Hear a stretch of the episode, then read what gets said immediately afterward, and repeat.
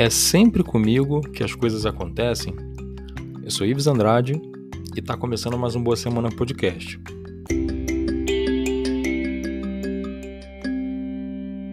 Você já reparou que, de forma geral, temos a tendência de personalizar as coisas que acontecem à nossa volta como se elas tivessem sempre relação com a gente? Entendemos os eventos como positivos ou negativos, bons ou ruins mas e se eu te dissesse que é possível uma outra forma de interpretar esses eventos? Eu vou explicar.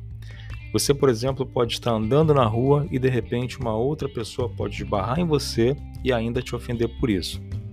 A princípio, esse esbarrão foi aleatório, ele não era para você.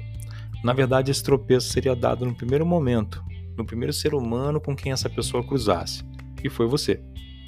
Do outro lado, quem te ofendeu pode estar passando por um momento difícil ou até mesmo se alguém que acordou de mal com a vida naquele dia. O problema é que você sente.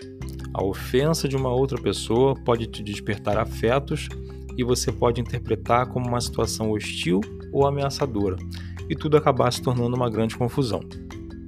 Nesse exemplo que eu dei, no fim das contas, você não precisava deixar que um minuto da irritação de alguém que você nem conhece estragasse a sua manhã. É uma escolha mas você só poderá escolher se estiver consciente dela. O fato é que nem tudo é sobre nós. Eu diria que a maioria das coisas nem é sobre a gente, mas a falta de regulação emocional cria um eu que pessoaliza todas as coisas que acontecem do lado de fora.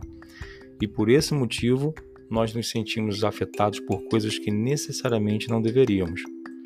Certas coisas simplesmente acontecem, são fenômenos. Nem tudo o que acontece é para que a gente sinta ou se machuque. Me segue lá no Instagram, Ives Andrade Psi. Um grande abraço e boa semana para você.